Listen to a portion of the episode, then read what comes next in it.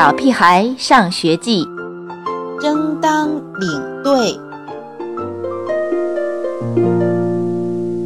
你们选班长了吗？关迷妈妈每天放学后都问我同一个问题，我的回答都是一样的，没有。为什么还不选班长？妈妈自言自语。为什么要选班长？我知道，无论是田老师任命班长，还是同学们投票选班长，这都和我一点关系也没有。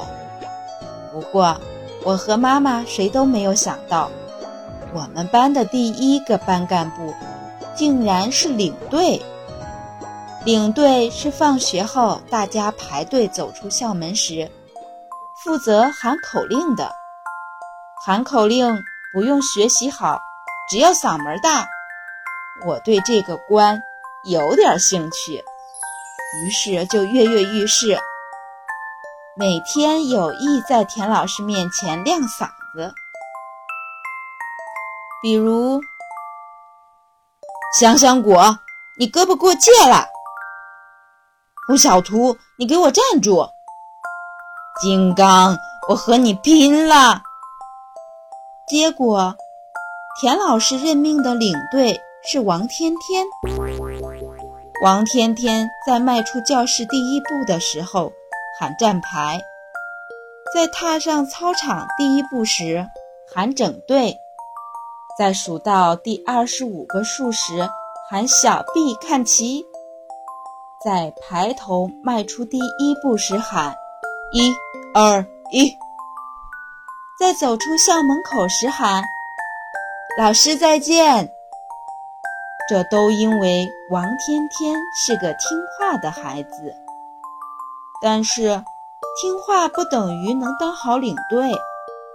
王天天的嗓门天生有点小，不洪亮，有时我根本听不清楚他喊的口令是什么。他喊一声。我就问一句，什么什么？胡小图也和我一样，大声点儿，大声点儿。金刚更不像话，你说东，他向西，嘻嘻哈哈，唯恐天下不乱。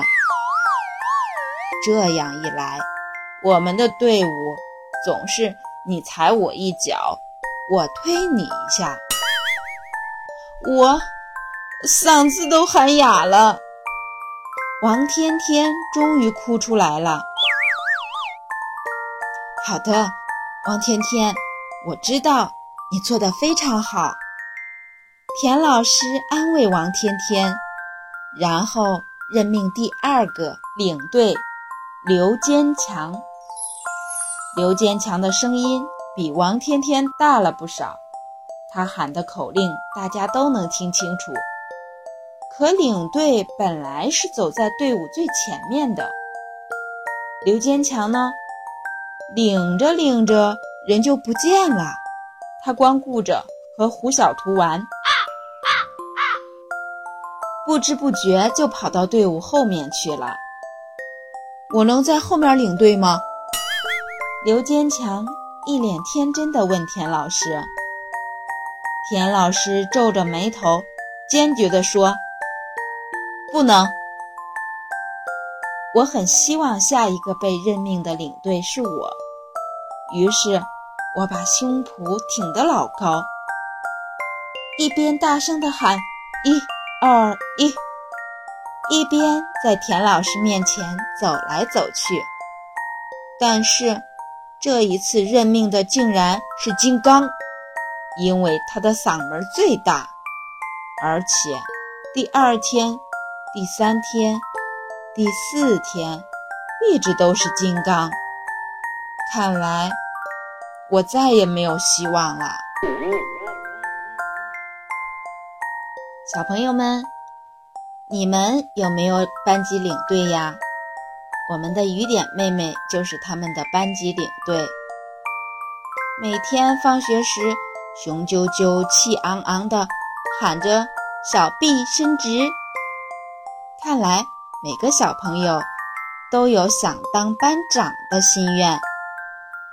那你们就要努力啦，小朋友们，再见！下期的节目更精彩。